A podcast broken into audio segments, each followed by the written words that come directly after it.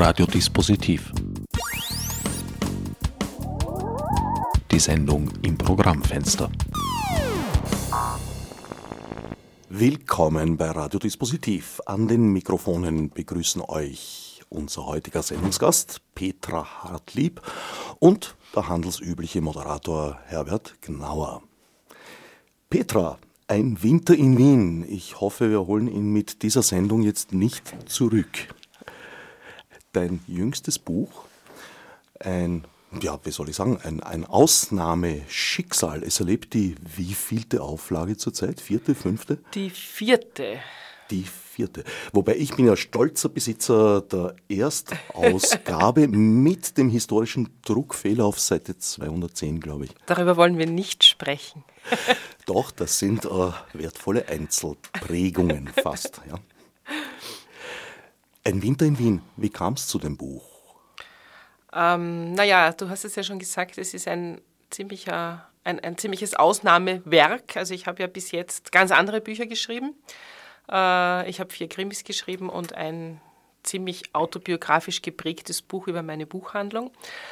Und das ist ein historischer Roman. Also er spielt 1911 und ähm, ich habe mir das eigentlich nicht so richtig überlegt, dass ich irgendwann mal in meinem Leben einen historischen Roman schreiben will. Ich habe eines Tages vor zwei Jahren einen Anruf bekommen vom Kindler Verlag. Das ist ein deutscher Verlag, der zum Robold Verlag gehört. Und die haben mir erzählt, ja, sie haben so eine kleine Reihe. Ähm, da erscheint immer rund um Weihnachten ein kleines Büchlein in so einer hübschen Geschenkausgabe ich habe mir das dann natürlich während dem Telefonat sofort gegoogelt und habe diese Cover gesehen und mir gedacht, oh Gott, ist das hässlich. Ähm, und es das Konzept ist relativ einfach. Es muss immer eine kleine, relativ kitschige Weihnachtsgeschichte sein.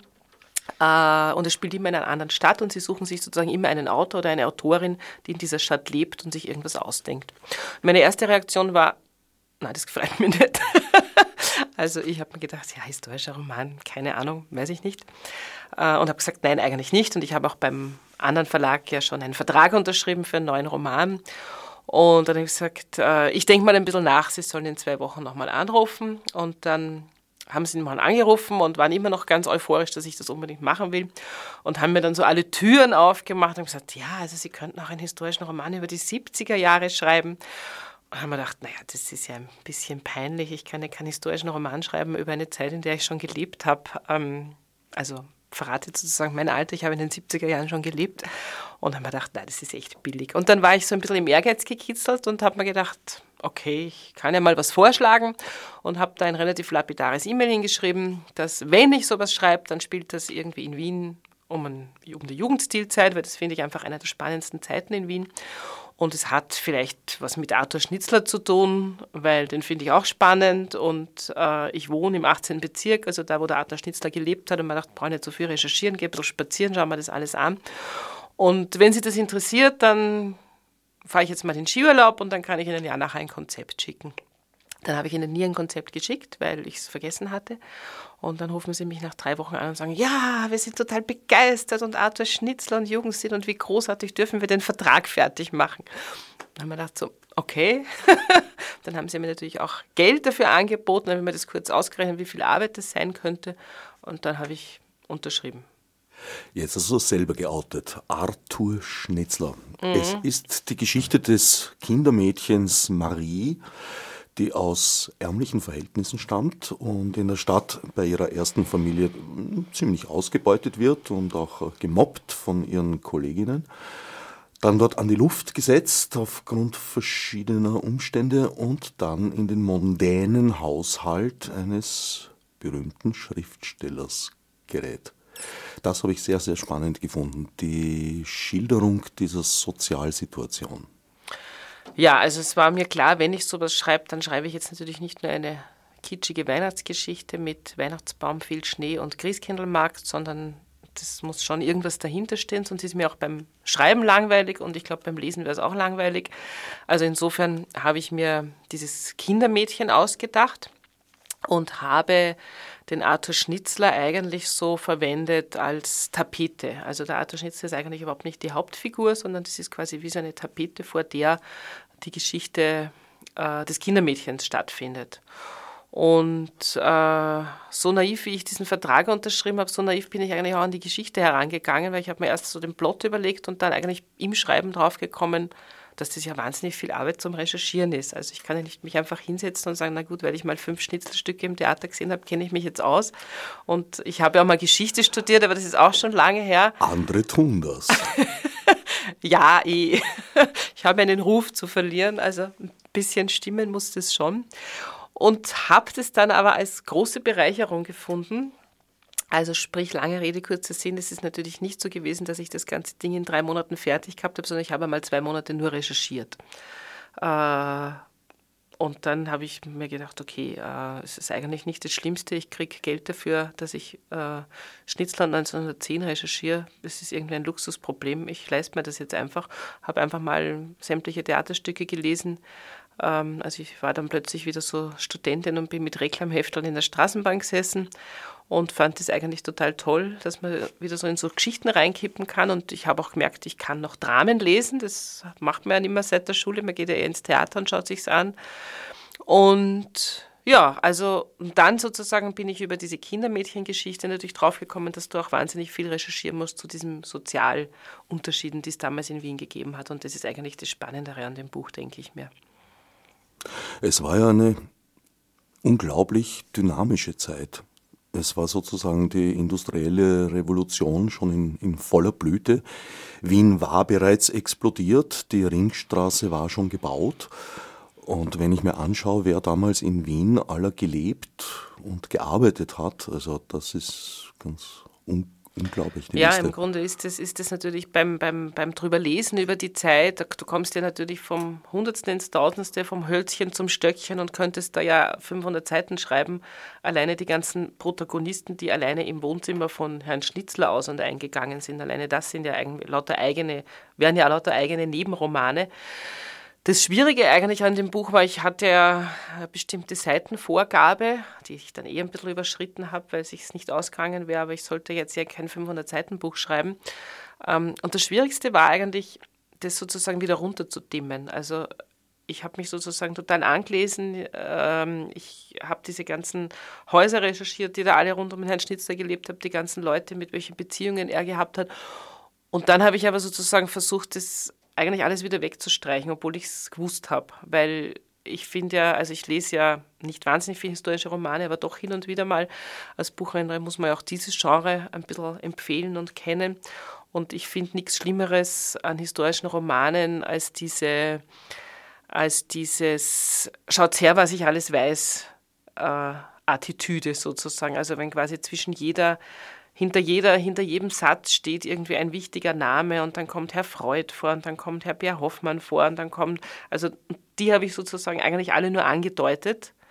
Äh, also ich habe das alles gewusst, habe das alles reingeschrieben, aber habe es dann eigentlich wieder runtergeschrieben, weil ich mir gedacht habe, das will ich nicht. Ich will ja eigentlich so eine beiläufige Geschichte erzählen.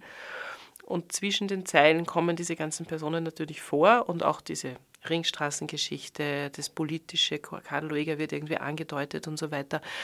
Ähm, aber das Schwierigste oder das Hässlichste an historischen Romanen finde ich eigentlich dieses Name-Dropping. Das habe ich bei dir auch nicht bemerkt. Im Gegenteil, du hast sehr plastische Figuren geschaffen und du hast mich auch in diese Zeit entführt. Das ist ganz, ganz eigenartig, weil einerseits hast du diesen kritischen Blick, auf der anderen Seite hat es auch doch natürlich eine gewisse Sentimentalität. Das war Auftrag. Romantik. Die Sentimentalität war Teil des Auftrags. Ja, natürlich. Also es hat, ein, es hat ein Weihnachtsbuch werden sollen und es soll natürlich gut ausgehen. Äh, es soll nicht alle sterben unter dem Weihnachtsbaum, sondern es soll eine gewisse hoffnungsvolle Geschichte sein. Finde ich auch schön. Also ich mag ja auch nicht nur Depressionsbücher lesen, aber ich glaube trotzdem, dass man es schaffen kann, ähm, ein, sagen wir mal, kritisches Buch zu schreiben, ohne die totale Depri-Nummer auszupacken. Wobei das für mich, der ich jetzt glaube ich so ziemlich alle deiner Bücher kennt, überraschend war, weil ich kenne dich überhaupt nicht als sentimental, also als Autorin mit einer sentimentalen Note, sagen wir es mal vorsichtig. Ein bisschen erinnert mich das an, an, an Theater gab es früher diese, diese Rollenfacheinteilung, jugendlicher Held und so weiter. Und das da Schönste, kann man mich nicht einteilen. das Schönste, von dem ich je gehört habe, war ein Vertrag im Baden mit einer Sängerin, die hatte das Fach schwere Sentimentale mit Operettenverpflichtung. Sehr schön. Sehr schön, gell? Ansonsten hast du eher äh, trockene Figuren, wenn ich da an deine Anna Habel zum Beispiel denke. Ja, es ist, äh, ich war selber ein bisschen überrascht, dass ich das kann. Also es war sehr lustig, weil ich habe ja auch nicht gewusst, dass ich das kann. Das heißt, ich habe mit dem Verlag auch ausgemacht, ich schreibe jetzt mal 20 Seiten, so in dem Stil, wie ich mir das vorstelle, weil ich bin jetzt auch nicht sozusagen so eine Autorin, die das alles gelernt hat. Ich setze mich einfach hin und fange an zu schreiben, ohne dass ich jetzt irgendwie so Stile im Kopf habe. Ähm, das heißt, ich habe einfach mal zum Schreiben angefangen, ohne dieses Gefühl zu haben, ich schreibe jetzt einen historischen Roman, ich muss jetzt eine besondere Sprache wählen, sondern ich habe mir einfach gedacht, entweder ich komme rein in die Geschichte mit der passenden Sprache oder ich lasse es. Und habe dann so 15 Seiten geschrieben und habe es an die Lektorin geschickt, wirklich so mit den Worten, also so würde ich das jetzt schreiben, wenn das passt, machen wir das. Und wenn das nicht passt, dann lassen wir das. Und die Lektorin hat dann nach zwei Tagen zurückgerufen und gesagt, aha, das können Sie also auch. Gesagt, äh, wie bitte? Und sie sagt, naja, ich meine, Grimmis, autobiografische, coole Geschichte und dann auch noch historisch. Wieso können Sie das? Sag ich, ich weiß nicht. Das hat sich irgendwie gut angefühlt und so habe ich es halt geschrieben. Eine andere Reaktion allerdings hatte ich vor kurzem, da war ich relativ sprachlos. Ähm, was selten passiert, in der Buchhandlung. Eine Kundin steht vor mir, eine sehr strenge, eigentlich immer ein bisschen unnahbare ältere Dame und kauft wieder mal mein Buch, nachdem sie es schon fünfmal gekauft hat. Irgendwie hat sie es anscheinend öfter verschenkt und dann schaut sie mich so an und sagt so, also dass Sie sowas schreiben können, das hätte ich Ihnen nie zugetraut. Und ich schaue sie so an und sage nichts, wenn man denkt, was willst du jetzt drauf sagen? Worauf sie sagt, ja, es ist so gefühlvoll. Wir waren alle sehr verblüfft. Meine Kolleginnen konnten das Lachen sich kaum verbeißen und dann ist sie rausgegangen und so, ja, also gefühlvoll bist du anscheinend nicht im Auftreten. Also, dass du so ein Buch schreibst, hat die wohl verblüfft. Ich fand es relativ frech, muss ich sagen, von der Dame. Aber gut, der Kunde ist König. Also, was das Urteil über den Text betrifft, äh, kann ich mich dann nur anschließen. Hättest du mir das auch nicht zugetraut, gefühlvoll zu schreiben? Sag jetzt nichts Falsches. Ah, noch dazu on air. Äh, nein, jetzt nicht aus persönlichen Gründen, sondern weil ich eben, wie gesagt, diese Note an deinen Texten bis jetzt noch nicht äh, entdeckt hatte. Und möglicherweise hat es die Dame ja genauso gemeint. Ja, ich glaube, bei mir ist es so, ich, ich kann es ja selber nicht genau analysieren, aber ich glaube, bei mir ist es so, dass ich immer ganz, ich bin immer ganz, ganz nah an den Figuren, die ich schreibe.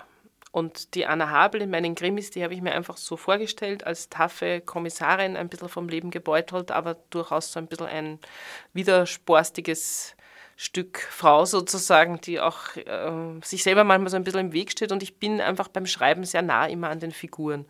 Und bei dieser Buchhandlungsgeschichte, also bei dem Buch Meine wundervolle Buchhandlung, mit dem ich ja sozusagen eigentlich bekannt geworden bin, ähm, da war es mir halt besonders wichtig, eben nicht dieses gefühlsbetonte Schmus zu schreiben, also so von wegen, ich kaufe meine Buchhandlung und heirate einen schönen Mann und bin dann nur noch glücklich und trinke guten Wein und alles ist toll, sondern ich wollte ja eigentlich eine eine realistische Geschichte meines Lebens schreiben. Das bedeutet äh, viel Arbeit, viel Stress, äh, natürlich auch viel Spaß, aber sozusagen einfach so eine Geschichte, die aus dem Leben gegriffen ist. Und deswegen war sozusagen der, der Tonfall von diesem Buchhandlungsbuch der einzig mögliche, sonst hätte ich das nie geschrieben. Und jetzt beim Schnitzler anscheinend in dem Augenblick, wo ich in dieser Figur drinnen war, in dieser Sprache von Schnitzler, die mich natürlich dann auch ähm, berührt hat, nachdem ich mich viel damit beschäftigt habe, und in dieser ganzen Zeit ist es mir quasi von selbst irgendwie so aus der Feder geflossen oder aus der Computertastatur. Die Buchhandlung. Die Buchhandlung allerdings ist ein oft wiederkehrender Topos in deinem Övre. Ja, ich kann irgendwie nur Buchhandlung. Es muss immer irgendwo eine kleine Buchhandlung vorkommen. Ich weiß nicht, wenn ich mal einen Auftrag kriege, ich soll einen Roman schreiben, der in Grönland spielt, also muss es auch irgendeinen Schwenk in die Buchhandlung geben. Ja, inzwischen ist so ein bisschen ein Running Gag, glaube ich, geworden. Also es muss irgendwie immer diese Buchhandlung geben. Das Lustige war aber, also um die Geschichte ganz kurz zu erzählen, also die Marie, das Kindermädchen, bei Arthur Schnitzler arbeitet, kriegt sozusagen den Auftrag, da ein Buch abzuholen in der Währinger Straße in einer Buchhandlung. Ähm, und dann gibt es eine Begegnung mit einem sehr netten Buchhändler, wo sich dann auch so eine kleine Liebesgeschichte entwickelt.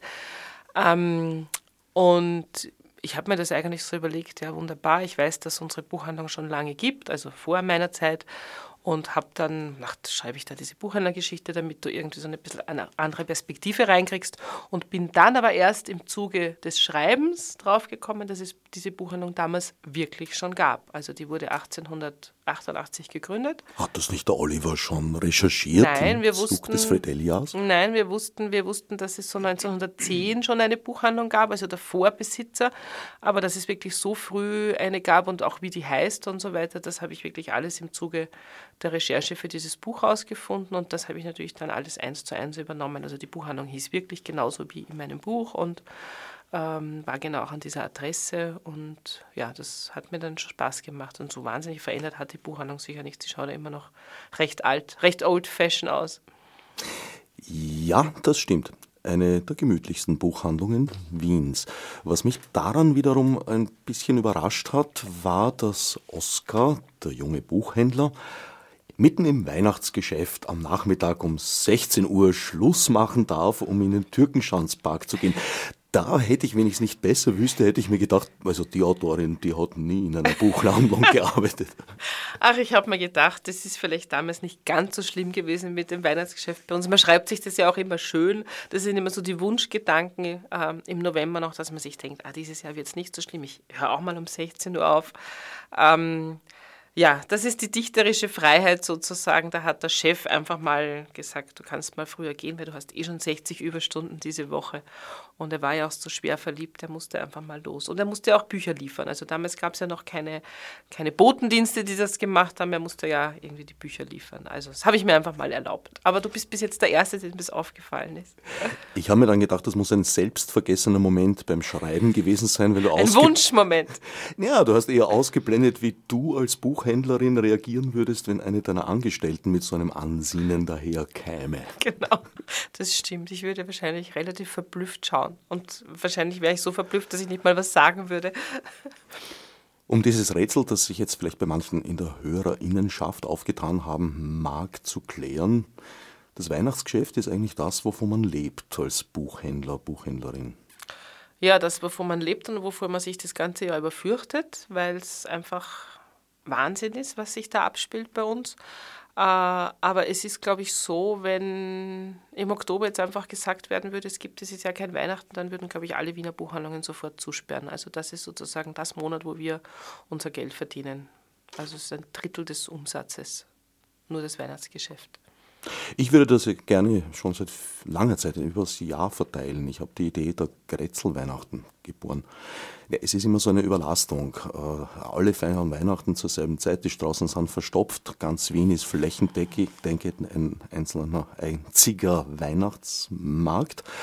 Und jetzt habe ich mir gedacht, man macht Bezirksweihnachten na, jeden Monat ein anderer Bezirk. In mhm. manchen Monaten zwei. Es gibt auch kleinere Bezirke, die weit auseinander liegen. Darüber kann man diskutieren. Aber da würde es sich ja auch für den Handel dann besser verteilen über das ganze Jahr. Das wäre eigentlich eine gute Idee. Magst du mal im Rathaus vorschlagen? Also können wir mal versuchen. Du bist die Erste, die dafür Verständnis hat. Oh, total. Ich habe total Verständnis dafür. Aber andererseits wahrscheinlich wird es inzwischen wird's uns wahrscheinlich auch abgehen. Also ich habe zum Beispiel Mitarbeiterinnen, die freuen sich immer schon total aufs Weihnachtsgeschäft. Die sagen, ah, das ist so super, da ist so viel los und das ist so lustig und da geht der Tag so schnell. Das ist natürlich auch wiederum anders, wenn du angestellt bist, relativ ähm, konkrete Arbeitszeiten hast. Wir schauen ja auch eigentlich darauf, dass die trotz des Weihnachtsgeschäfts keine Überstunden machen. Das heißt aber natürlich, dass die Mehrarbeit dann äh, auf meinem Mann und mir sitzt. Ja? Also das heißt, wir haben natürlich dann im Dezember keinen freien Tag und wenn um 18 Uhr nicht aufgeräumt ist, dann bleiben wir natürlich bis 20 Uhr und wenn man dann auch ein Fenster machen muss, dann machen wir auch noch ein Fenster und wenn man in der Nacht die Bücherkisten auspacken muss, dann packt man die natürlich in der Nacht aus. Also ich weiß nicht, wie das die nicht inhabergeführten Buchhandlungen machen, weil die müssten dann so viele Überstunden haben, dass die dann eigentlich den ganzen Jänner nachher frei haben oder es ich, ich weiß es nicht, wie das gelöst wird. Aber so als Angestellte verstehe ich es eigentlich ganz gut, weil es ist bei uns ja auch meistens eine gute Stimmung. Also du kennst es ja, es ist ja, wir lassen uns ja eigentlich nicht stressen. Es ist immer großer, große Party irgendwie hinterm Ladentisch, wenn wir dann zu sechst hinter unserer einen Kasse stehen und alle warten und wollen sofort drankommen und bei uns rennt der Schmäh sozusagen. Das ist ja auch nicht Fahrt. Also wir haben es ja auch lustig, aber es ist halt einfach diese vielen, vielen Stunden und diese Präsenz, die du halt da sein, die, so, die du da bist und jeder Kunde will natürlich die Empfehlung und das beste Weihnachtsgeschenk und du versuchst dir für jeden Kunden Zeit zu nehmen, obwohl die schon bis auf die Straße Schlange stehen sozusagen.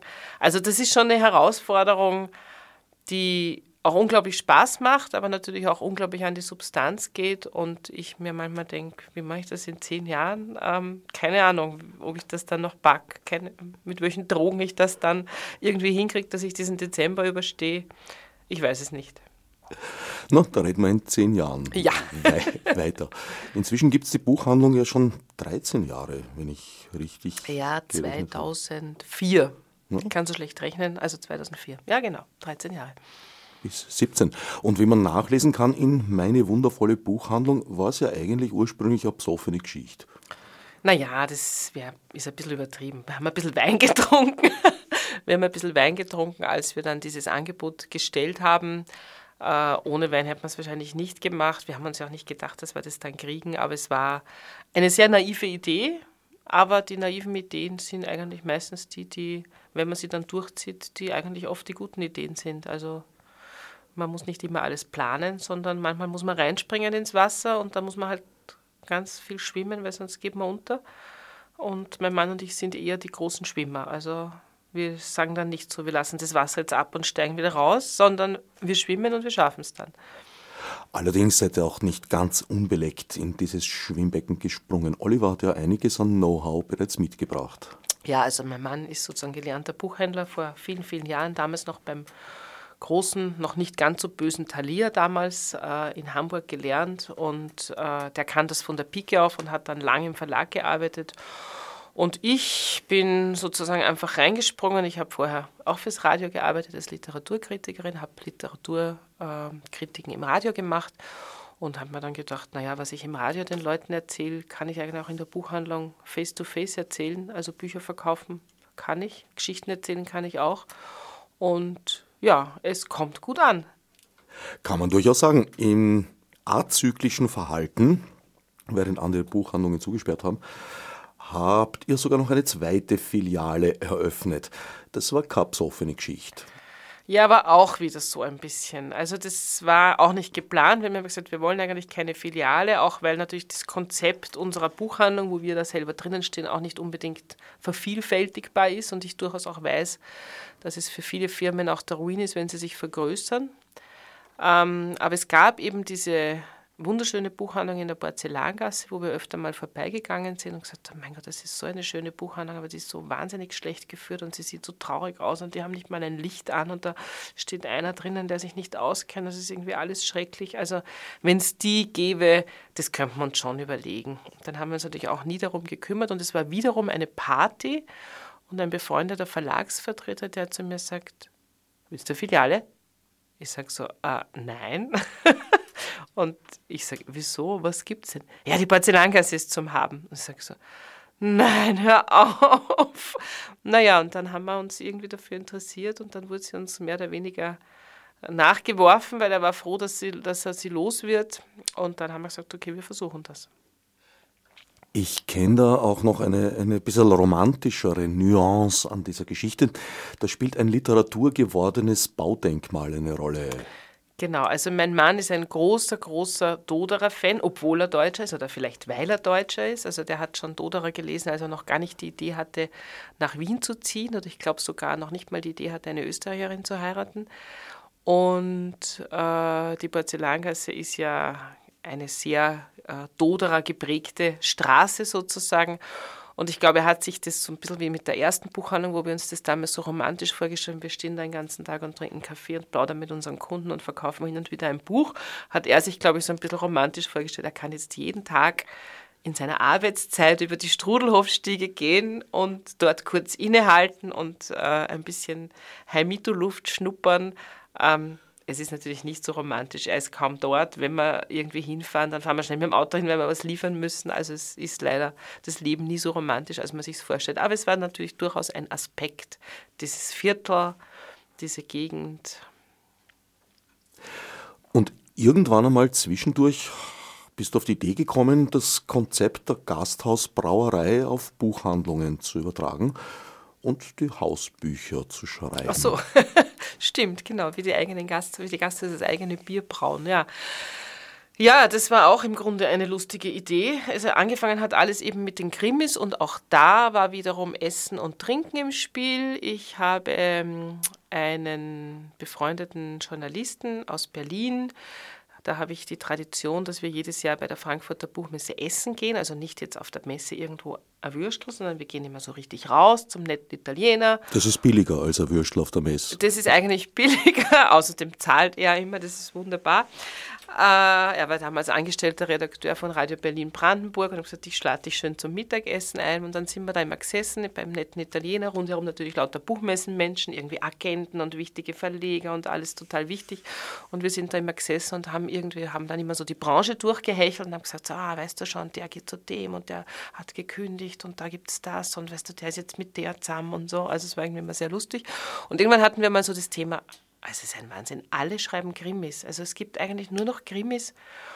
Und sogar bei Surkamp gibt es jetzt Krimis. Das war für uns so das, huch, sogar bei Surkamp gibt es jetzt Krimis. Und dann entstand, entstand irgendwann die Idee, wir könnten eigentlich auch mal so ein Krimi schreiben. Ich meine, das können wir doch auch, oder? Und dann hatten wir wirklich ich trinke ja selten Mittag Alkohol, aber auf der Buchmesse muss man dann zum, zu den Nudeln ein Glas Wein trinken. Und irgendwann hatten wir die Idee, weißt du was, wir schreiben so ein Wien-Berlin-Krimi, weil sowas gibt es noch nicht. Und das ist doch eine coole Idee, weil Wien und Berlin, das wird auch immer so verglichen, dass die sehr viel Unterschiede haben, aber auch sehr ähnlich sind in ihrer ruppigen Art. Und dann haben wir quasi so auf der Papierserviette so eine Geschichte entworfen. Und ich habe dann mehr oder weniger im Spaß zu ihm gesagt, okay, du fangst an, wenn du ein erstes Kapitel schreibst, schickst du es mir, dann schreibe ich weiter. Und zu meiner großen Verblüffung ist wirklich nach drei Wochen ein Kapitel gekommen. Ich dachte, oh, das ist gar nicht schlecht. Und habe dann die Idee weitergesponnen und so waren wir dann sozusagen mitten im ersten Buch. Und dass das dann sofort einen sehr guten Verlag findet, mit dem Auftrag, weitere zu schreiben, das ist natürlich quasi wie, wie der Jackpot beim Schreiben. Und dann ging es einfach immer weiter. War es nicht eh Surkamp? Nein, es war Diogenes. Diogenes. Es war Diogenes, quasi der, der kleine Olymp der Krimischreiber, also sozusagen im ersten Buch bei Diogenes zu landen. Also im, im, es war sehr lustig, weil ähm, der Kollege, der mit mir das schreibt, ist eher so ein bisschen ein anderer Typ als ich. Ich sehe ja immer alles sehr positiv. Also wenn das bei mir, wenn das Glas halb also nur noch halb Wasser hat, dann sage ich immer, es ist fast voll und er würde sagen, es ist fast schon leer. Und er hat dann gesagt, ja, Diogenes, Diogenes. Und ich gesagt, hey, das ist der Verlag von Donna Leon und äh, John Irving. Und er sagt, ja, und Paul Coelho. also es war jetzt irgendwie, aber es ist natürlich toll, bei Diogenes sein erstes Buch zu veröffentlichen. Also da braucht man jetzt gar nicht kokett sein. Klaus Ulrich Bielefeld ja. hat den Berliner Teil äh, beigesteuert mit dem Kommissar mit dem österreichisch anmutenden Namen. Thomas Bernhard. Wie kam es dazu? Ja, das war eigentlich auch so ein bisschen ein Running Gag. Er hat sich als, der, also Herr Bielefeld ist selber so ein bisschen ein Thomas Bernhard-Typ, also so ein bisschen ein grantiger, äh, ja, auch ein bisschen vielleicht überheblicher, grantiger, nach außen hin äh, wirkender Typ und der liebt einfach Thomas Bernhard. Für Deutsche hat Thomas Bernhard, glaube ich, auch eine unglaubliche Anziehungskraft. Ja, für Österreicher Für Österreicher auch, auch aber, alle, für, aber, nein, aber für Deutsche ist es oft so nicht nachvollziehbar, weil ich mir denke, diese Art zu verstehen ist ja doch sehr was Österreichisches, aber manche Deutsche finden das wirklich ganz toll. Vielleicht ist das unser Missverständnis den Deutschen gegenüber. Wahrscheinlich, ja, das stimmt, ja. Und er hat eigentlich, glaube ich, diesen Namen so ein bisschen als Platzhalter da reingeschrieben. Also er hat sich das gar nicht so richtig überlegt und hat dann gesagt, ja, der kann dann auch irgendwie anders heißen. Aber er braucht diesen Namen, weil er diese Figur auch ein bisschen so anlegen möchte. Und äh, irgendwie ist es dann einfach so geblieben. Dann haben wir dann noch ein bisschen darüber diskutiert, ob man das eigentlich machen kann. Und ich habe dann gesagt, na warum nicht? Und habe ihm eine Kopie vom Telefonbuch geschickt. Äh, und da gibt es einfach tausende Thomas Bernhards, also vom Installateur bis zum äh, weiß ich Automechaniker. Es gibt einfach Menschen, die heißen Thomas Bernhard. Das ist ein ganz normaler Name. Und warum soll der Kommissar nicht Thomas Bernhard heißen? Und außerdem hatten wir eine unglaublich lustige Anfangsszene im ersten Buch, äh, wo sie so einen Dialog hatten, wo er sie sozusagen das erste, wo sie ihn das erste Mal anruft und er sagt Thomas Bernhard und sie fühlt sich total verarscht und ich wollte diesen Dialog einfach nicht mehr kippen, weil der war einfach wirklich gut. ja, Platzhalter birgen eine gewisse Gefahr, dass sie sich dann ins endgültige mhm. Werk schummeln. Ich erinnere mich da an ein Interview bei News, glaube ich, vor vielen Jahren. Da hatten sie einen Platzhalter für den Interviewgast für die Leotierung. Und das Interview wurde mit dem damaligen Bundeskanzler Viktor Klima geführt und der Platzhalter hieß Wappler. Nein. Ja, das hat den Kollegen den Job gekostet. Eine gute Geschichte. Nicht für den Kollegen, aber eine gute Geschichte. Ja, ich habe auch äh, die Nebengeschichte gehört, dass es angeblich äh, der eh kündigen wollte und dass es gar nicht unbeabsichtigt gewesen sei. Wie auch immer, es erschien so. Ja, Sehr lustig. Und hat die Geschichte damals eigentlich in der damaligen Situation ganz gut auf den Punkt gebracht. Wahrscheinlich eine unglaubliche Auflage gehabt, das News in dieser, mit diesem Heft. Möglicherweise, darüber weiß ich nichts. Du hast vorhin das Präsens äh, verwendet in Bezug auf die Schreibarbeit mit Klaus Bielefeld. Gibt es da Nachfolgebücher? Nein, leider nicht. Das ist ein geendetes Projekt. Also wir haben immer gesagt, wir schreiben vier. Die sind alle sind sozusagen so ein bisschen an den Jahreszeiten angelehnt. Also es ist immer ganz viel mit Wetter zu tun. Also es gibt einen ganz heißen Sommer, es gibt einen fürchterlich äh, trüben Herbst, es gibt einen eiskalten Winter, ungefähr so wie hier, äh, wie jetzt dieses Jahr war, nur mit Blitzeis in Berlin. Und dann gibt es noch einen heuschnupfengeplagten Frühling. Und wir haben immer gesagt, wir schreiben diese vier und dann schauen wir mal. Und dann ist sozusagen mein Buchhandlungsbuch dazwischen gekommen, das ja auch in einem anderen Verlag erschienen ist, äh, was äh, jetzt vom Schreiben her gar nicht so viel Arbeit war, aber aber von dem, was danach alles passiert ist, äh, einfach mein Leben einfach verändert hat. Ja, also ich habe, glaube ich, 120 Lesungen mit diesem Buch gehabt in aller Herren Länder. Es ist in sieben Sprachen übersetzt. Äh, also es ist einfach wahnsinnig viel Folgearbeit, wobei ich das jetzt nicht als Arbeit bezeichne, weil es einfach toll ist. Also ich fahre von Spanien bis Korea äh, mit diesem Buch irgendwie durch die Weltgeschichte und habe immer noch Lesungen draus, obwohl das jetzt vier Jahre her ist, dass es erschienen ist.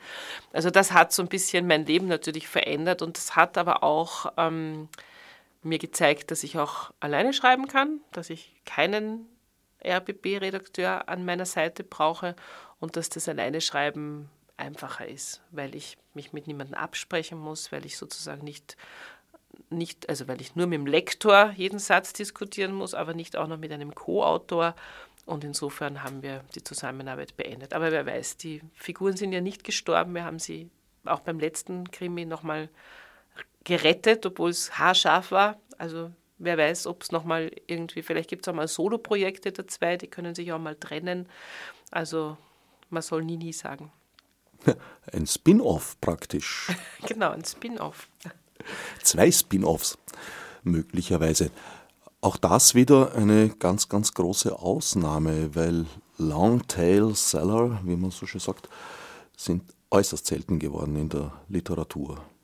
Ja, das stimmt. Also das mit dem Buchhandlungsbuch, das ist, glaube ich, ich sage jetzt mal, da ist mir irgendwie was Großes geglückt, ohne dass ich das eigentlich geplant hatte, weil auch das war nicht meine Idee, sondern das war die Idee des Verlegers damals von Dumont, der gesagt hat, du könntest mal ein Buch schreiben über dein verrücktes Buchhändlerleben. Und ich sage, ja, ja, wen interessiert das denn? Und das kam aber, glaube ich, einfach genau zur richtigen Zeit, im richtigen Verlag. Also eine Zeit, wo sozusagen begonnen worden ist, über Amazon nachzudenken, über diese großen Buchhandlungsketten nachzudenken, über das Buchhandelssterben nachzudenken und auch eine so eine gewisse Renaissance einerseits dieses Buy-Local-Gedankens, aber auch eine Renaissance des, des Selbstbewusstseinsgefühl der kleinen Buchhändler, die dann plötzlich irgendwie so, das hat irgendwann mal mit dieser schlechten Presse für Amazon begonnen, dass so kleine Buchhändler wie wir und auch viele in ganz Deutschland und Österreich plötzlich irgendwie das Gefühl haben, hey, wir sind eigentlich toll, wir müssen uns nicht die ganze Zeit hinter diesem blöden Amazon verstecken, ähm, das war durchaus ja mal anders. Also vor sechs, sieben Jahren, wenn jemand in die Buchhandlung gekommen ist und gesagt hat, was, Sie haben das nicht lagern, dann bestelle ich es mir bei Amazon, dann haben wir quasi den Schwanz eingezogen und gesagt, na gut, hm. wenn das jetzt jemand macht, dann diskutieren wir mit den Leuten. Und das machen ganz viele. Äh, dann gibt es sozusagen Argumente dagegen und dafür und dann fängt man an, mit den Leuten politisch zu diskutieren und Äh, also spare jetzt diese ganzen Argumente, weil ich davon ausgehe, dass die Hörer das eh alles wissen sozusagen. Aber ich glaube, dass das Buch sozusagen genau in diesem Zeitpunkt erschienen ist und deswegen ist das zum absoluten Lieblingsbuch von ganz vielen Buchhändlern geworden. Äh, und das ist natürlich der Schlüssel zum Erfolg. Ich weiß das ja selber als Buchhändlerin. Wenn ich ein Buch liebe und toll finde, dann verkaufe ich das über viele Jahre. Das ist mir egal, ob das jetzt alt ist oder neu. Das ist, bleibt ein gutes Buch. Und solange du sozusagen schaffst, da nicht ausgelistet zu werden, solange du sozusagen zum Standardrepertoire einer Buchhandlung gehörst, ähm, wirst du das immer verkaufen. Und inzwischen habe ich ja den Verdacht, dass ganz viele, vor allem deutsche Buchhändler, das quasi im Kombipack mit den Wien-Reiseführern verkaufen. Also ich habe wahnsinnig viele deutsche Touristen in der Buchhandlung, die sagen, ja, ich bin jetzt schon seit fünf Tagen in Wien, aber letzte, den letzten Besuch habe ich mir für den letzten Tag und da wollte ich, und das hat mir ihre meine Buchhändlerin in, keine Ahnung, Hildesheim empfohlen. Äh, und dann kommen die in die Buchhandlung und holen sich ein Autogramm oder machen Fotos. Und ich glaube, dass viele Buchhändler das wirklich sozusagen buchaffinen Kunden, die sagen, sie wollen nach Wien, sie brauchen eine Reiseführer, sagen, ah, da gibt es eine tolle Buchhandlung, gehen Sie da mal vorbei. Ich persönlich bin für Amazon nicht undankbar. Es ist eine wunderbare Suchmaschine. Das stimmt. Ich suche auch bei Amazon immer wieder mal. Die haben einfach das meiste Geld, um es in Suchmaschinen zu investieren. Warum sollte man sich das nicht nützen? Kaufen tue ich es dann in der Buchhandlung, bevorzugt eh bei euch. Manchmal auch beim Lotzki, der noch nicht angefangen hat, selber zu schreiben. Es müssen jetzt nicht alle Buchhändler selber schreiben. Und manchmal auch beim Kupic. Ja. Das sind so meine drei Zentren Buch betreffend. Und da fühle ich mich auch bestens bedient. Das, was du vorher beschrieben hast, äh, ausgelistet zu werden in den Buchhandlungen, das ist das eine. Natürlich, wir haben ja unglaublich viele Neuerscheinungen. Die Zahlen sind so groß, dass sie in meinen Kopf gar nicht passen. Ich vergesse sie von Mal zu ich Mal. Ich weiß es auch, ich glaube jedes Jahr 60.000 Neuerscheinungen. Also irgendwie ist unvorstellbar, einfach unvorstellbar. Neue Titel im Neue Titel. deutschen Sprachraum, genau. nicht weltweit. Die wir alle sozusagen wo wir auswählen müssen, welche brauchen wir davon, welche haben wir da. Und ich meine, unsere Buchhandlung, um das nochmal zurechtzurücken, hat äh, 60 Quadratmeter. Das heißt, da muss eine gewisse Auswahl treffen. Und da müssen natürlich dann auch alte Titel rausfliegen, die dann nicht nachbestellt werden, damit die neuen wieder Platz haben, weil du brauchst ja auch neue Titel. Also das ist eigentlich so das Schwierigste am Buchhändler sein, sage ich mal, diese Auswahl des Sortiments zu treffen. Ja, wobei ein Wiener Buchhändler dank Mora war, wenn er geschickt ist oder sie, schneller ist als Amazon. Natürlich ist es schneller, aber es ist trotzdem für den Kunden immer noch was anderes, wenn du das Buch wirklich vor Ort hast. Also es ist toll, man kann dann innerhalb von einem Tag bestellen und die meisten Kunden ist es auch voll in Ordnung, aber du verblüffst trotzdem die Kunden, wenn du reinkommst und sie haben heute im Radio vor zwei Stunden einen Buchtitel gehört und jetzt gehen sie in die Buchhandlung und wir haben das natürlich da. Das ist sozusagen wirklich das, wo die dann immer sagen, wow, sie haben das schon da. Also das ist sozusagen schon ganz wichtig. Und mir ist es auch besonders wichtig, dass in unserer Buchhandlung ähm, einfach auch eine gute Backlist da ist, also dass bei uns nicht nur diese Bestsellerstapel liegen, wo eh klar ist, dass die jeder verlangt, wenn sie ständig überall besprochen sind, sondern wir haben einfach eine sehr, sehr ein sehr tiefes Sortiment, wie man sagt. Also sprich, wir haben einfach Titel, wo ich finde, sie gehören in eine gute Buchhandlung. Und da sind wir in Österreich eigentlich noch sehr, sehr gut aufgestellt. Es gibt sehr viele Buchhandlungen, die nach wie vor viel Backlist da haben. Das schaut in Deutschland schon sehr anders aus. Also denen geht es viel schlechter. Die versuchen einfach ihr Lager zu reduzieren, weil das natürlich auch Geld bedeutet. Und mir ist es zum Beispiel passiert, ich war vor zwei Jahren auf einer Lesetour in Deutschland und habe einen Roman mitgehabt zum Lesen. Da ging es im weitesten Sinn um Salinger, äh, also um Fänger im Rocken. Und äh, ich wollte mir das Original nochmal kaufen, auf Deutsch, ganz normales Taschenbuch und ich bin in fünf Buchhandlungen, jeden Abend in einer Buchhandlung gewesen und das waren aber die engagierten Buchhandlungen und habe versucht, dieses Buch zu kaufen und es hat niemand vor Ort, es hat niemand lagernd gehabt. Und das hat mich wahnsinnig schockiert, weil ich mir denke, ähm, ich erwarte von einer guten Buchhandlung, dass sie Klassiker da hat. Kann natürlich darüber streiten, was ist ein Klassiker, aber ich finde, bei Salinger kann man nicht streiten, das ist ein Klassiker. Und bei uns ist sozusagen in der Buchhandlung immer wenn die Kollegen fragen, soll ich das nachbestellen oder nicht, dann ist sozusagen bei uns das Credo immer, ist es dir peinlich, wenn jetzt jemand reinkommt und sagt, ich hätte gern Thomas Mann der Zauberberg, ähm, Wenn du dann sagst, nee, das haben wir leider nicht und es ist dir eigentlich unangenehm, dann bestell's nach. Auch wenn das nur zweimal im Jahr verkauft wird. Aber es ist wichtig, dass es die zweimal im Jahr vor Ort ist, wenn du reinkommst und sagst, ich hätte gern Thomas Mann der Zauberberg, weil ich finde, in einer guten Buchhandlung müssen so bestimmte Titel stehen. In dieser Hinsicht habt ihr die Buchhandlung um 180 Grad verändert. Ich kannte nämlich euren Vorgänger, da war ich noch recht jung und in die Gegend gezogen. Buchhandlung Stroppeck äh, hatte ich eher den Eindruck, Sie stellen sich die Bücher ins Regal ganz bewusst, die ich nicht haben will. Ja, das war eine ganz andere Buchhandlung, eine ganz andere Zeit. Ähm, das war ja eigentlich ursprünglich mal eine Wirtschaftsbuchhandlung für Wirtschaft und Recht. Das heißt, die haben ja Geld verdient mit äh, Juristen, mit der Handelsuni, mit Fortsetzungen und die waren eigentlich überhaupt nicht so als Kretzelbuchhandlung ausgerichtet. Ähm, wie wir das übernommen haben, war völlig klar, wir wollen einerseits der Nahversorger im Bezirk sein, aber andererseits natürlich auch ein literarischer Treffpunkt. Und diesen Spagat zu schaffen, ist, glaube ich, sozusagen das, ein bisschen das Geheimnis unseres Erfolgs. Also wir sind natürlich eine, ähm, wie soll ich sagen, die Buchhandlung ist äh, ein Treffpunkt, man kann da hingehen und man findet immer irgendwie einen der Mitarbeiter, die sich mit dir über den neuen Kehlmann oder über den neuen Paul Oster unterhalten können, die sozusagen Ahnung haben von Literatur. Es ist aber trotzdem eine Buchhandlung, die sehr niederschwellig funktioniert. Das heißt, wenn du jetzt reinkommst und sagst, äh, ich brauche ein Buch für meinen Dackel, weil der hat so Kreuzweh, gibt es da ein Buch dafür, dann wirst du genauso gut behandelt, wie wenn du jetzt ähm, die Gesamtausgabe von, keine Ahnung, Josef Roth kaufen möchtest, also gut, Josef Roth bringt ein bisschen mehr Geld, da werden wir dich vielleicht, da werden wir das vielleicht zum Auto tragen und den Dackel mit dem Kreuz wie nicht. Aber mir ist es ganz wichtig, dass es sozusagen kein so ein Ort der schönen Künste ist, wo zum Beispiel Jugendliche sich nicht reintrauen und irgendwie irgendeinen Schaß kaufen wollen, weil man will nicht immer hochgeistiges Zeug lesen. Man will auch mal vielleicht ein Diätbuch kaufen oder äh, ein Comic oder also so. Das finde ich sozusagen das Wichtige, dass es sehr breit aufgestellt ist und das funktioniert eigentlich ganz gut. Ich bin ja bei euch auch teilweise ein, ein assoziativer Käufer. So ein bisschen beim, im, im, im Supermarkt suche ich die Wurst aus nach dem, was mir gerade dort unterkommt. So habe ich bei euch natürlich den Mann ohne Eigenschaften, ein wunderschöner, riesiger, schwarzer Ziegel nach Haus getragen, aber auch einen Reprint der Moomins und genau. Nick Knatterton. Wir legen immer so ganz strategisch diese Dinge schön auf und manchmal muss man auch ein bisschen warten bei uns, bis man drankommt und dann gibt es ganz schöne Dinge, die man da findet. Aber ich denke mal, das ist auch der Grund, warum die Leute in Buchhandlungen gehen, weil wenn du ganz genau weißt, was du willst, dann kannst du es eben im Internet bestellen, beziehungsweise du schreibst mir ein E-Mail und ich schicke es dir zu.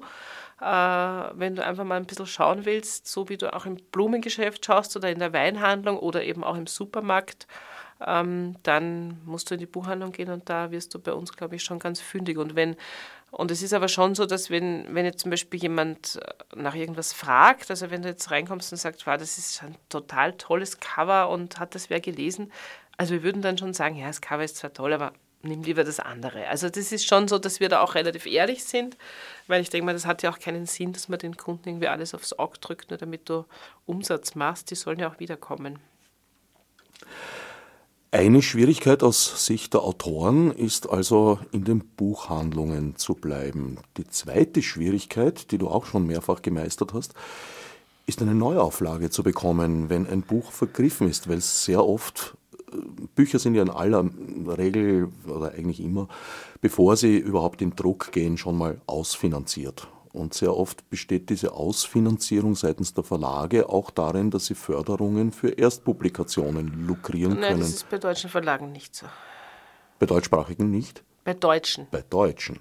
Aha. Also ich, ich bin ja bei all, meinen, schon, bei all meinen Büchern in deutschen Verlagen und die finanzieren das einfach zur Gänze selbst. Also da gibt es vielleicht, da gibt es nicht mal Druckkostenförderung, glaube ich. Es gibt gar nichts. Also ich könnte als österreichische Autorin jetzt für mein nächstes Buch irgendein Stipendium beantragen. Also habe ich jetzt auch noch nie gemacht. Könnte ich mal versuchen. Für das Schnitzler hätte ich wahrscheinlich schon sogar eins bekommen, weil muss man auch recherchieren, hat was mit Wien zu tun und so weiter. Habe ich bis jetzt nie gemacht. Also der Verlag äh, ist natürlich äh, interessiert, dass er so viel wie möglich verkauft, weil ich kriege einen Vorschuss für das Buch. Also ich muss ja sozusagen, die müssen mir ja erstmal Geld geben, damit ich überhaupt anfangen kann zum Schreiben, was jetzt nicht so ein Luxus ist. Normalerweise haben ja Autoren nicht immer nur auch nur einen Brotberuf, sondern sie müssen ja vom Schreiben leben. Das heißt, sie brauchen ja, bevor sie schreiben, irgendwie Geld, um ihre Miete zu bezahlen. Und dann ist natürlich der Verlag interessiert, ähm, diesen Vorschuss erstmal reinzukriegen, sozusagen. Also das heißt, ich habe, ähm, die erste Auflage waren, glaube ich, 8000 Stück. Und äh, die 8000 Stück ist sozusagen erstmal der Vorschuss gewesen und alles, was drüber ist, verdient der Verlag erst Geld damit. Also sind die durchaus auch interessiert, das weiterzutreiben. Interessant, dann ist das vielleicht ein, ein österreichisches Spezifikum, weil da kenne ich sehr wohl die Klage von Autoren, Autorinnen, dass sie gesagt haben, na, das ist verkauft und äh, vergriffen worden. Der Verlag mag es kein zweites Mal auflegen, weil sie dafür die Förderungen nicht mehr bekommen. Das Extrembeispiel war der Christoph Brendle, der ein Buch geschrieben hat, das tatsächlich so in der Creme de la Creme besprochen wurde von der NZZ über die Süddeutsche ja. und der Verlag gesagt hat, du, bis wir das nachdruckt haben und das in den Buchhandlungen ist, naja, da hat es schon 50 andere besprochene gegeben und das haben die Leute vergessen. Ja, das ist, das ist ein großes Problem und ich verstehe sozusagen die Autorenseite, die, da könntest du die Wände hochkriechen, wenn das passiert. Aber ich verstehe auch die Verlagsseite, weil es ist leider so, dass auch Besprechungen unglaublich schnelllebig sind und in einer Woche haben die das alle vergessen, außer das wird jetzt sozusagen immer wieder besprochen. Und dann geht es einfach ganz beinhart um Absatzzahlen. Und wenn dann nur noch pro Woche nur noch vier nachbestellt werden, dann kann das ein Verlag durchaus ruinieren. Also es gibt, es gibt Verlage, die haben sich ganz schön in die Bredouille gesetzt, dass sie sozusagen groß nachdrucken, weil Riesenbesprechung, keine Ahnung, Ankündigung, Longlist, deutscher Buchpreis, äh, literarisches Quartett, was auch immer. Und dann geht das halt nicht so auf, wie man das geplant hat. Also sprich, im literarischen Quartett ist dann ganz wenig Zeit, das heißt, sie reden nur noch eine Minute drüber äh, die Longlist äh, interessiert niemanden und es schafft es nicht auf die Shortlist. Und dann haben die nachgedruckt und dann haben die 5000 Bücher da liegen und das musst du erstmal verkauft kriegen. Also das hat nicht nur was mit Förderungen zu tun, sondern auch wirklich einfach mit dieser unglaublichen Fülle, mit dieser unglaublichen Konkurrenz, auch im Feuilleton, in den Besprechungen. Also das ist eine echt schwierige Entscheidung. Du musst eigentlich für alle Bereiche dieses Sektors Verständnis aufbringen. Für den Handel, für die Autoren und Autorinnen und, wie du jetzt gerade gesagt hast, für die Verlage auch noch. Ja, das ist, ich bin, ich habe sozusagen bis jetzt aus dieser Branche alles durchgemacht, außer jetzt Lektor zu sein. Das wäre ich, glaube ich, nicht. Sollte ich mal die Beistrichregeln lernen, aber äh, das kann ich nicht. Aber ich finde das eigentlich total spannend, weil. Dafür gibt es doch einen Salzstreuer. genau, so ähnlich mache ich das auch immer, sagt mein Lektor. Aber bei mir hat der, ist der immer ziemlich verstopft. Also bei mir gibt es immer kaum Komma Kommas, ich denke mir die immer. Das kann man als Vorgriff auf künftige Rechtschreibreformen nehmen. genau. Also ich finde es eigentlich total spannend, dass ich sozusagen alles, was mit Buchhandel und Literaturbetrieb zu tun hat, dass ich, dass ich alle Seiten mal durchgespielt habe und dass ich natürlich auch deswegen viel Verständnis für jede Seite habe. Also ich würde jetzt auch nie auf die Idee kommen, einen Verlag äh, zu bashen, weil die irgendwas äh, verdeppen, also sie verdeppen es wirklich sozusagen, aber ich habe durchaus Verständnis für sowas und ich finde es zum Beispiel auch total lustig, seit ich selber Autorin bin und auf Lesereisen gehe und in anderen Buchhandlungen äh, meine Bücher lese, also quasi der, der prominente Gast bin, ist zum Beispiel mein Umgang mit Autoren, die bei uns lesen, auch wieder ganz anders, weil ich einfach weiß, wie wichtig das ist, wenn du in einer fremden Stadt bist, dass du da ein halbwegs gutes Hotel hast, dass du vielleicht vom Flughafen abgeholt wirst und dir nicht die S-Bahn raussuchen musst. Also sozusagen in dem Augenblick, wo du in verschiedene Rollen schlüpfst, hast du natürlich Verständnis für diese Rollen und ich finde das äh, total spannend, dass ich sozusagen das alles abdecke. Ein Balanceakt. Jetzt haben wir die letzten zehn Sendungsminuten erreicht. Zeit, auf den Frauentag ein bisschen einzugehen. Die Sendung wird nämlich äh, auch in Linz ausgestrahlt und in Linz ist man unserer Zeit bereits ein wenig voraus. In Linz ist jetzt schon Mittwoch, 8. März. Gar nicht zu reden von Innsbruck und Dornbirn, da ist es bereits Donnerstag bzw. Freitag wird jetzt innerhalb von Österreich gibt es eine Zeitverschiebung jetzt. Das ist ja spannend. So ist es. Du befindest dich hier in dieser Sendereihe praktisch im. Ich bin äh, nächste Woche in Kufstein. Da muss ich jetzt schauen, dass ich den richtigen Zeit, dass ich den richtigen Tag erwische. Du kannst nur richtig sein. Diese Sendereihe ist quasi der Nullmeridian okay. der österreichischen freien Radios. Ja, äh, deswegen Frauentag. Du hast gesagt, du hast das vorbereitet. Ich habe nichts vorbereitet. Gedicht. Ich bin eine Frau und was, kann was zum Frauentag sagen, aber ich habe natürlich nichts vorbereitet. Du kennst mich. Was soll ich sagen? Hast du eine Frage vorbereitet zum Frauentag?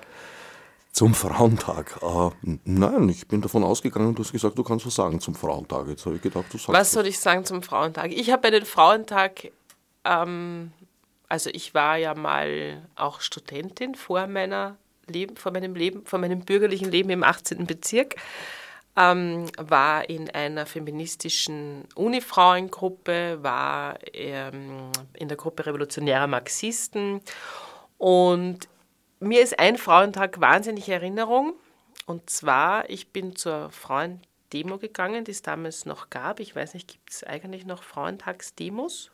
Also wenn ich mir so das Programm, das ich äh, auf der Website der Stadt Wien zum Frauentag finde, gibt es eher Frauenläufe als Demos. Okay, also Frauenläufe, nein. Also damals gab es Frauen äh, am Frauentag Frauendemos. Ich weiß noch, das war Treffpunkt am Schwedenplatz und ich war damals in einer mm, Uni-Frauen-Lesben-Gruppe, obwohl ich eigentlich immer hetero war, aber das war immer so eine gemischte Gruppe.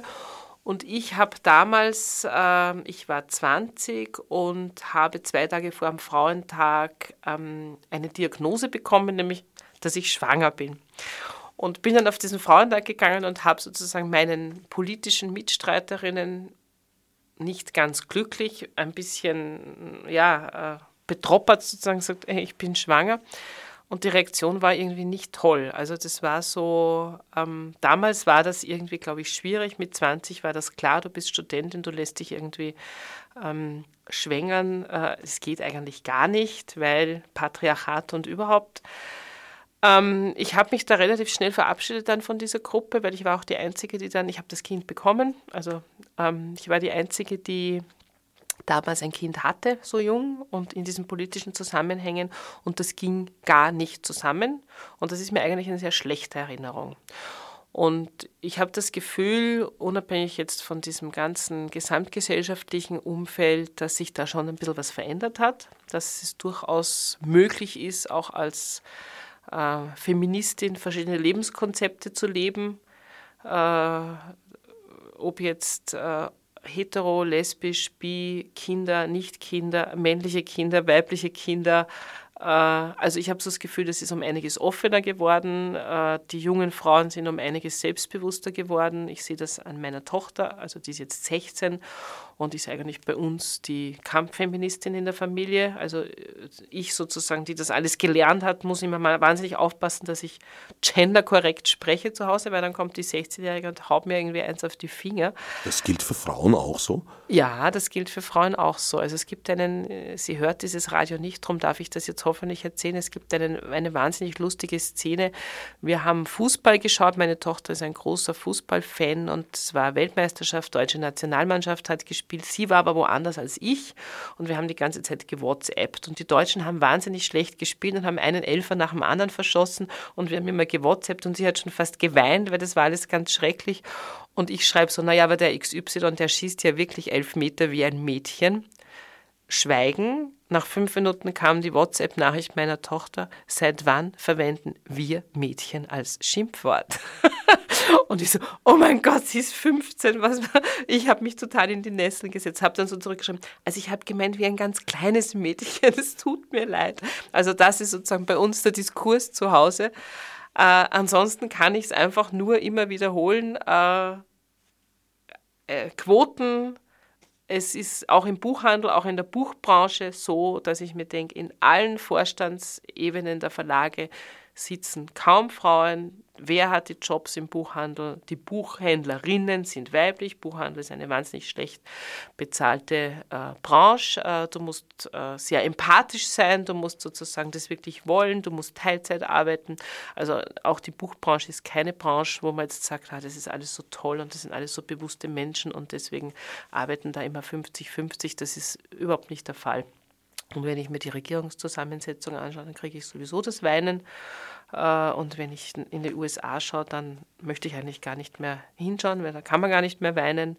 Äh, es hat sich insofern nicht viel geändert. Und ich denke mal, der Frauentag ist nach wie vor wichtig. Was ich so ein bisschen mit Bestürzung sehe, ist, dass es dann jetzt plötzlich den ORF-Frauentag gibt und in der Kronenzeitung gibt es dann Frauentag und da gibt es Frauentag. Also es hat nichts mehr von diesem, von diesem Kämpfen. Also, und wir müssen nach wie vor kämpfen.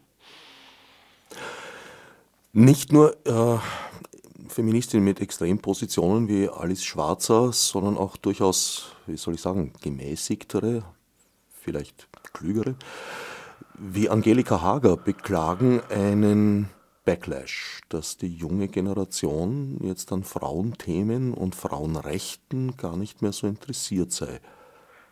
Ja, das ist das große, das ist das große Problem, dass die einfach sozusagen davon ausgehen, weil sie so aufgewachsen sind, dass das alles immer schon da ist. Also dass das sozusagen von sie dürfen alles, sie können alles und sie nehmen sozusagen die Unterschiede nicht so wahr.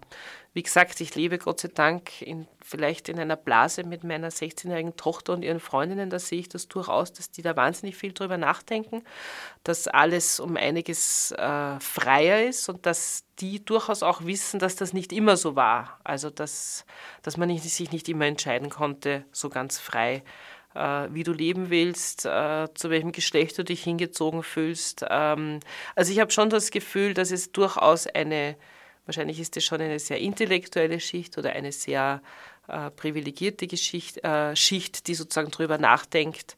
Ähm, die große Masse, fürchte ich, ist, haben sie einfach, haben die recht, dass, dass sie sozusagen dieses Gefühl haben, wieso, ich bin eh gleichberechtigt, es passiert doch nichts, äh, ich kann genau die gleichen Jobs haben, ich kann genauso auf der Straße rumlaufen. Ähm, es stimmt leider nicht und ich glaube, da hat Angelika Hager durchaus recht. Aber deswegen müssen wir mit den jungen Leuten die ganze Zeit darüber diskutieren, dass das sozusagen, das, was jetzt für sie erreicht wurde, das ist ja auch nicht immer da. Also Frauenwahlrecht und äh, keine Ahnung. Also ich meinen, als ich meinen Sohn bekommen habe, zum Beispiel, war das Jugendamt noch vor Mund. Und das ist, ich meine, ich bin nicht im Krieg geboren, ja. Das war in den 80er Jahren, hat das Jugendamt meinen Vormund gehabt, weil ich nicht verheiratet war. Und äh, das ist völlig absurd. Und solche Geschichten muss man einfach immer wieder erzählen. Durchaus. Unsere Eltern haben auch noch im Ehegelöbnis die Formel gehabt, dass die Frau dem Mann äh, Gehorsam geschworen hat. Nicht das tun wir doch. Treue, oder? sondern auch Gehorsam. äh, naja, vielleicht im, im Geheimen, in der offiziellen Formel ist es nicht mehr enthalten. Damit sind wir leider schon am Ende der Sendezeit. Jetzt wird mir nämlich doch noch einiges einfallen zum Frauentag, animiert durch dieses Gespräch mit dir. Indes, wir werden uns das für eine weitere Sendung aufbewahren. Mein Sendungsgast war Petra Hartlieb. Und es ging, naja, nicht um Gott, aber um die Welt. Als Nef Marburg mit Monesi. Fichtes Obsidrutar.